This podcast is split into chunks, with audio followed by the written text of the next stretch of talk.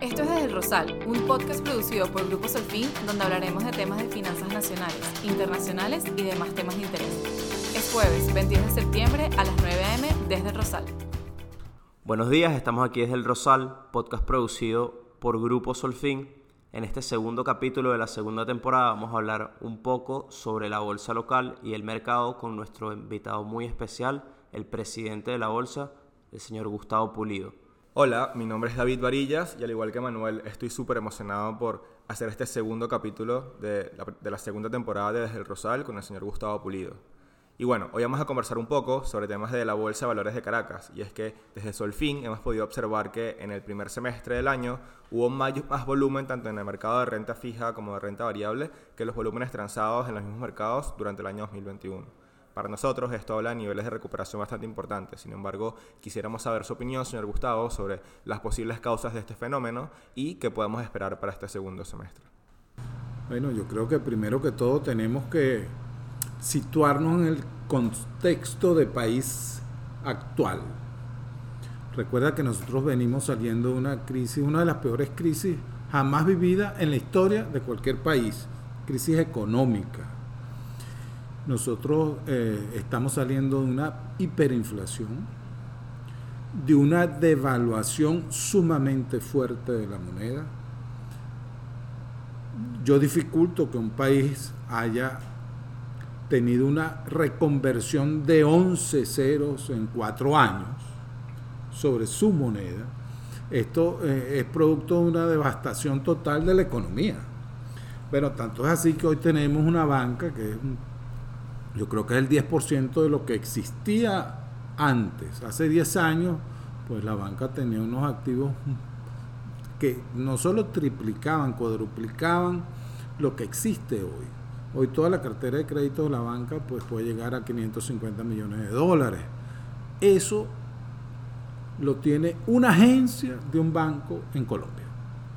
Esa sería su cartera de crédito. Estamos hablando que para el financiamiento del crecimiento del país, porque sin financiamiento y sin crédito no hay crecimiento, eso tenemos que tenerlo bien claro,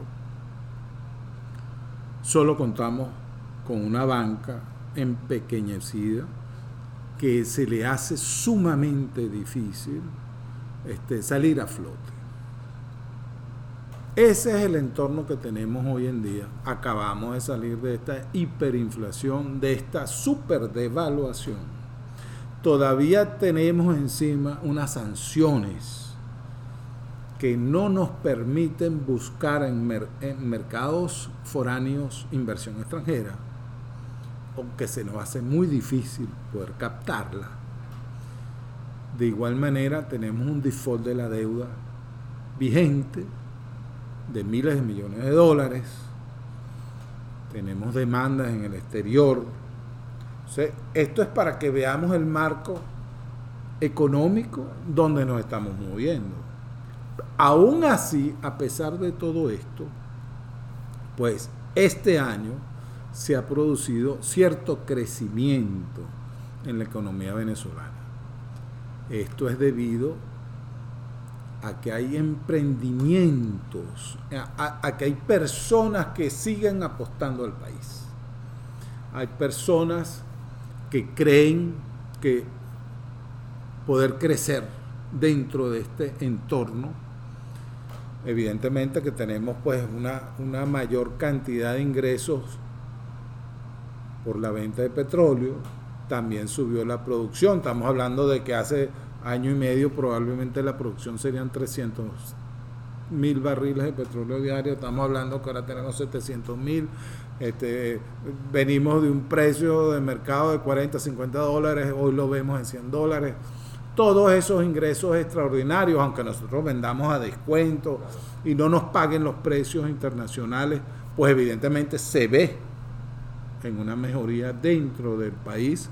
Por otro lado, el o el gobierno ha limitado el gasto público, eso se vio sumamente eh, favorable para esta, eh, vamos a llamarla, activación de la economía.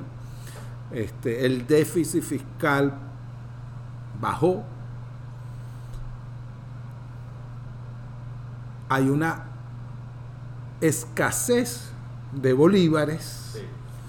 Eso se ha venido eh, liberando poco a poco. Eh, recuerden que el, que el encaje legal llegó a estar en 100% en algún momento. Y hoy estamos hablando de un encaje de alrededor del 83%, más que todo ese 83% de encaje, esa liberación que ha venido sucediéndose paulatinamente, bueno, más que todo es para pagar el encaje, porque antes los bancos ni siquiera podían financiar el encaje, porque, pues claro, porque, porque las multas son altísimas. Entonces, dentro de todo, pues este empequeñecimiento de la banca, pues el, entendemos que el Banco Central, el Ministerio de Finanzas, pues han, han tenido que hacerlo como una medida, como una alternativa para poder salir de la hiperinflación. Cosa que hemos logrado. Seguimos teniendo una inflación sumamente alta, pero ya no es hiperinflación. Dentro de este contexto, si usted quiere crecer, ¿a dónde se dirige? Para poder crecer, como dije anteriormente, usted necesita financiamiento. Eh, algo que se ha descubierto es el financiamiento a través del mercado de valores, a través de la emisión de papeles de deuda privada, a través de la emisión de acciones. Yo creo que en estos momentos la bolsa pues está viviendo uno de sus mejores momentos desde el punto de vista del número de empresas que se han venido inscribiendo en la bolsa ya el año pasado salieron cuatro empresas de renta variable. Eso no se veía en la bolsa de hace muchísimos, pero muchísimos años. Este año ya han eh, entrado dos y esperamos por dos más. Ahora, ¿qué es lo que sucede? Que estas son empresas que tampoco se veían antes, que son fondos microfinancieros. Estos fondos financieros creados exclusivamente para financiar, eh, por un lado, pues la agroindustria, este, áreas específicas, el cacao, el café, la siembra de maíz. Emprendimientos también. Emprendimientos, entonces tenemos, por ejemplo, al alza, a mí me gusta nombrarlo porque hay que darle crédito por lo que están haciendo. Al alza, entonces tiene un, un sistema de créditos a las personas de Petare. Entonces ellos se metieron en Petare, entonces ellos financian al panadero, financian a la persona que hace costura, financian al que hace los uniformes. Y eso es lo que es el mercado de valores. El mercado de valores es la consecución de financiamiento para emprendimientos. Tenemos a Montesco, que acaba de salir con renta variable. Montesco quiere financiar entonces el área agrícola. Es un área de un crecimiento fortísimo dentro del país que necesita mucho financiamiento, necesita crédito. ¿Y qué es lo que no existe en el país? Crédito y financiamiento. El, el país se empequeñeció y por eso es que vemos estos emprendimientos que son empresas microfinancieras Sí, con todo este tema de la apertura de capital que, que, viene derivada de esa necesidad de financiamiento que usted mismo menciona, Gustavo, nosotros queríamos preguntarle un poquito qué se puede esperar o cómo ve usted el panorama con estas nuevas emisiones que se están haciendo y las nuevas empresas que van a surgir ahorita en la bolsa. ¿Qué cree usted que va a significar eso para la bolsa y cómo cree que reacciona el mercado? Y no son nuevas. Hay otras nuevas. Pero CanTV y Banco de Venezuela, ya ellos que están dentro de la bolsa. ¿Qué ha sucedido? Bueno, que el gobierno cambió el discurso. De un gobierno que nacionalizaba, que estatizaba, que expropiaba, ahora estamos escuchando un gobierno que dice que necesita un aporte de la ciudadanía y de la empresa privada para poder este, desarrollar el país estamos viendo un cambio de paradigma totalmente, 180 grados. Esto ha hecho que ahora el gobierno entienda que solamente a través del mercado y de las reglas del mercado que el país se puede desarrollar. vemos ahora que viene una apertura de ciertas empresas, entre ellas emitir más acciones para financiar proyectos, por ejemplo, de CanTV, y entonces vemos que CanTV ha tenido una transformación. ¿Cuál es la primera transformación que vemos en CanTV? Las tarifas. Antes, pues, las tarifas no sustentaban un desarrollo este, de la tecnología dentro de CanTV. Ahora vemos que hay unas tarifas que además usted tiene que pagar, porque si no paga le cortan su, su servicio. Bueno, yo sigo sin teléfono, pero tengo fibra óptica en mi casa. Ha habido más inversión en el sector. Ha habido una inversión y la pago todos los meses. Probablemente se incremente tras estas nuevas emisiones. ¿Qué es lo que sucede? Entonces que ahora vemos un incremento en las tarifas, que las tarifas se cobran y que viene una nueva emisión de acciones para colocarse en el mercado, para financiar ese proyecto, por ejemplo, de fibra óptica. Ahora, ¿qué tiene que hacer el presidente de la CanTV o qué tiene que hacer la CanTV como empresa? Pues la CanTV como empresa tiene que presentar un proyecto, un prospecto donde explique, primero que todo, qué es lo que piensa hacer con el dinero que va a levantar de la venta de las acciones. Cómo es sustentable esa empresa en el tiempo y cómo voy a enamorar a los inversionistas para que me compren mis acciones. ¿Qué rentabilidad le voy a dar? Mostrar sus estados financieros. Tengo que tener entonces transparencia administrativa y tengo que tener un proyecto sustentable en el tiempo. ¿Basado en qué? En el cobro de las tarifas. Porque ese es mi ingreso. Claro. Entonces usted tiene que arreglar primero la casa y ver cómo va a hacer para poder ofrecer rentabilidad a los inversionistas. ¿Cómo los convenzo yo para que ellos vengan a comprar mis acciones?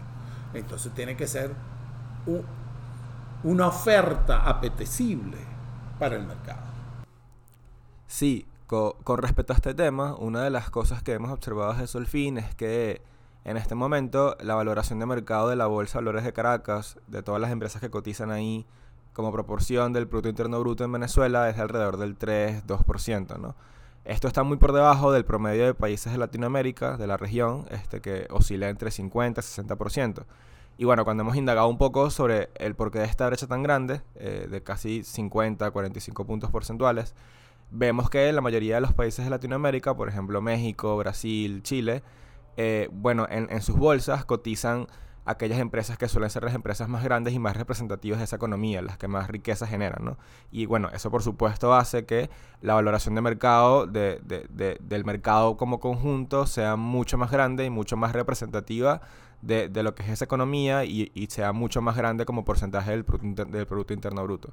Entonces, bueno, quisiéramos saber qué piensa usted. Nosotros consideramos que esta inclusión de nuevas empresas, este, por ejemplo, empresas del sector petroquímico, podría contribuir un poco a que la uno, que la bolsa sea más representativa de la economía nacional y dos, que, esta, val- que este valor de mercado global eh, sea mucho más grande como porcentaje del, del Producto Interno Bruto de Venezuela. Mira, todo lo que es el mercado latinoamericano, este, que se hace a través de las bolsas latinoamericanas, tiene mucho que ver con, con- primero, por ejemplo, en Chile tú tienes los fondos de pensiones. Exactamente. O sea, los fondos de pensiones, hay privados y públicos, y todos han invertido en la bolsa chilena, en empresas chilenas. Eso, los fondos de pensiones llegaron a tener una capitalización bursátil más alta que el PIB, más del 100% del PIB.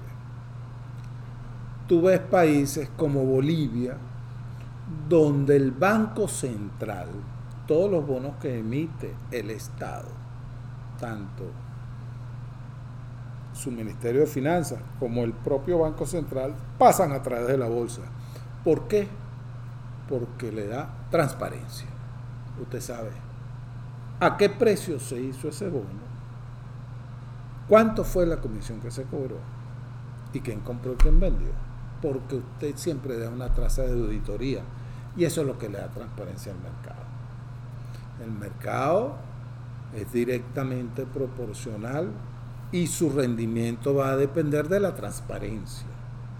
Entonces, en la medida que usted sea más transparente, evidentemente que usted va a tener un rendimiento menor cuando usted hace algo por debajo de la mesa. O se llama por teléfono y se venden unos bonos, este, dos tesoreros de un banco. Al final, pues, será el papelito que ellos escribieron ahí lo que generó esa operación. En cambio, las operaciones pasadas por bolsa, como te dije anteriormente, dejan una traza de auditoría, pueden ser auditadas. Y eso es lo que te genera la transparencia. En otras bolsas eh, latinoamericanas, además del Banco Central, además de los fondos de pensiones, han tenido la necesidad de acudir al mercado a buscar ese financiamiento. En Venezuela no hay una cultura del mercado porque siempre hubo un subsidio tanto del financiamiento como de las tasas de interés. Entonces usted va y acude al banco o acudía al banco, entonces había una gaveta para el sector agropecuario, había una gaveta para el sector farmacéutico, había una gaveta donde usted conseguía financiamiento con unas tasas de interés subsidiadas. Aquí se creó hace muchísimos años la Corporación Venezolana de Fomento, que entonces daba crédito, incentivaba a las empresas. Se creó el, Banco de los Trabajadores con la misma finalidad, el Banco Industrial. Bueno, y todos esos quebraron. ¿Por qué quebraron? Bueno, sí, como todos sabemos, al final quebraron porque era un financiamiento inorgánico y no era sostenible en el largo plazo. Eh, más allá de eso, también le queríamos preguntar un poquito, creo que esta información no es confidencial, no las puede dar y sería muy interesante para el público saber hacia, hacia dónde va el mercado en el sentido de qué nuevas empresas van a empezar a cotizar, qué nuevas empresas están buscando financiamiento, que necesitan capital, qué sectores se van a ver influenciados por esta nueva entrada. No sé si nos puede comentar un poco más de esto porque creo que la audiencia se vería bastante interesada. Bueno, hay, hay, hay una serie de empresas que no, no, bueno, no tengo por qué esconderlo porque se ha dicho públicamente entre ellas está Pequiven, que es el del área de hidrocarburos, lo cual me parece interesantísimo. Pequiven ya es una empresa que tiene, por ejemplo, eh, participación accionaria en otras empresas que se dedican al área de hidrocarburos. En la bolsa está inscrita una empresa que se llama Grupo Zuliano. Grupo Zuliano es un holding de empresas, de acciones de empresas en los cuales tiene algunas participaciones con Pequiven. Entonces Pequiven indirectamente ya, está dentro. Ahora, ellos deberían empezar el proceso, que es un proceso evidentemente que es largo. Fíjense que hace más de tres meses que se dijo esto, que, que tanto CanTV como Banco de Venezuela iban a abrir una parte mayor de su capital y todavía no se ha sucedido. Bueno, la semana que viene tengo información de que se va a dar la información de CanTV y se va a dar el cronograma. Eso es lo más importante. El Banco de Venezuela, yo me reuní con el viceministro Magnilia, presidente del Banco de Venezuela, y me dijo que ellos iban a hacer primero un aumento de capital por normativa exigida por la superintendencia de banco y que una vez que hicieran ese aumento de capital salían al mercado. Yo tengo entendido que además de Pequiven, otro que va a abrir su capital va a ser Movilnet. Movilnet, que es la empresa de telefonía del Estado. Y además de eso, y es lo más importante, es que van a venir unas empresas mixtas dentro del área de petróleo. Es, mira, es vital para el desarrollo de cualquier país que exista un mercado de capitales fuerte. Sobre todo que exista la inversión a largo plazo. Toda la inversión que hay en la bolsa es una inversión a largo plazo. Que hemos tenido que recortar deuda, la deuda privada. Que, pero es que la inversión en la bolsa tiene que ser a largo plazo. Un país sin largo plazo, sin inversiones a largo plazo, no existe. No puede crecer es una realidad y usted lo ve en todas partes. Los países del primer mundo, usted ve que hay unas hipotecas a 30 años para que la gente pueda adquirir vivienda. Le financian su carro a cuatro años. Le financian la nevera, le financian la lavadora, línea blanca, línea marrón.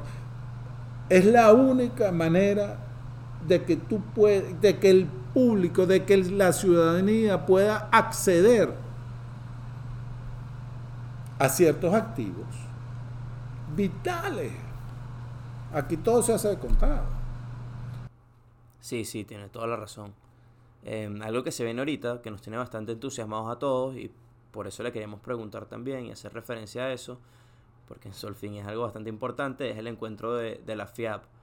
Entonces nosotros, bueno, para los que no saben, la FIAP es la Federación Iberoamericana de Bolsas, donde están todos los países de habla hispana, y el encuentro va a ser aquí en Caracas. Entonces a nosotros nos gustaría saber un poco cuál es su opinión, cuál es su perspectiva al respecto, qué posibles alianzas se pueden formar de este encuentro, cómo influye esto en el mercado regionalmente y, bueno, qué valor agregado le da al mercado local. Si nos puede hablar un poquito de eso, creo que... Me parece que, que es un gran éxito para la bolsa, que es el organizador, junto con la FIAP, de esta reunión anual y cuya sede sea la Bolsa de Valores de Caracas. Nosotros alquilamos un salón en el Hotel Marriott.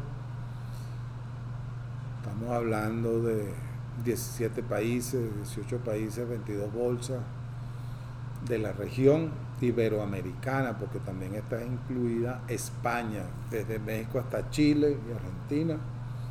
Todas las bolsas están invitadas bueno, uno de los problemas que tenemos es la conectividad con Caracas.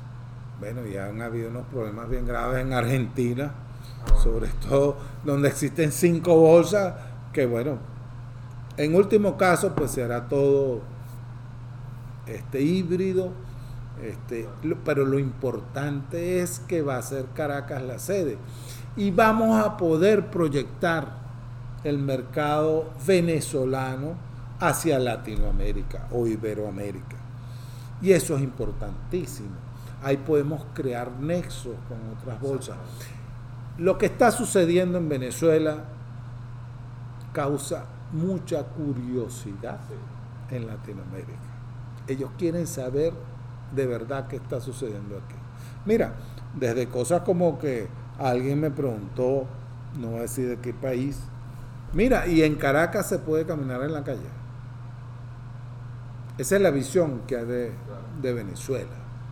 Y esa es la visión que tenemos que cambiar. Sí, creo que uno de los elementos importantes y, que es uno de los asuntos pendientes del mercado bursátil venezolano es cómo brindar facilidades para poder captar inversiones, inversión extranjera, ¿no? Cómo, cómo poder lograr que inversores de afuera puedan, digamos, introducir su capital en Venezuela para invertir en acciones de empresas venezolanas. Quisiéramos saber si ¿Hay algo conversado en torno a eso? Si precisamente la Fiat puede brindar oportunidades en torno a, ese fin.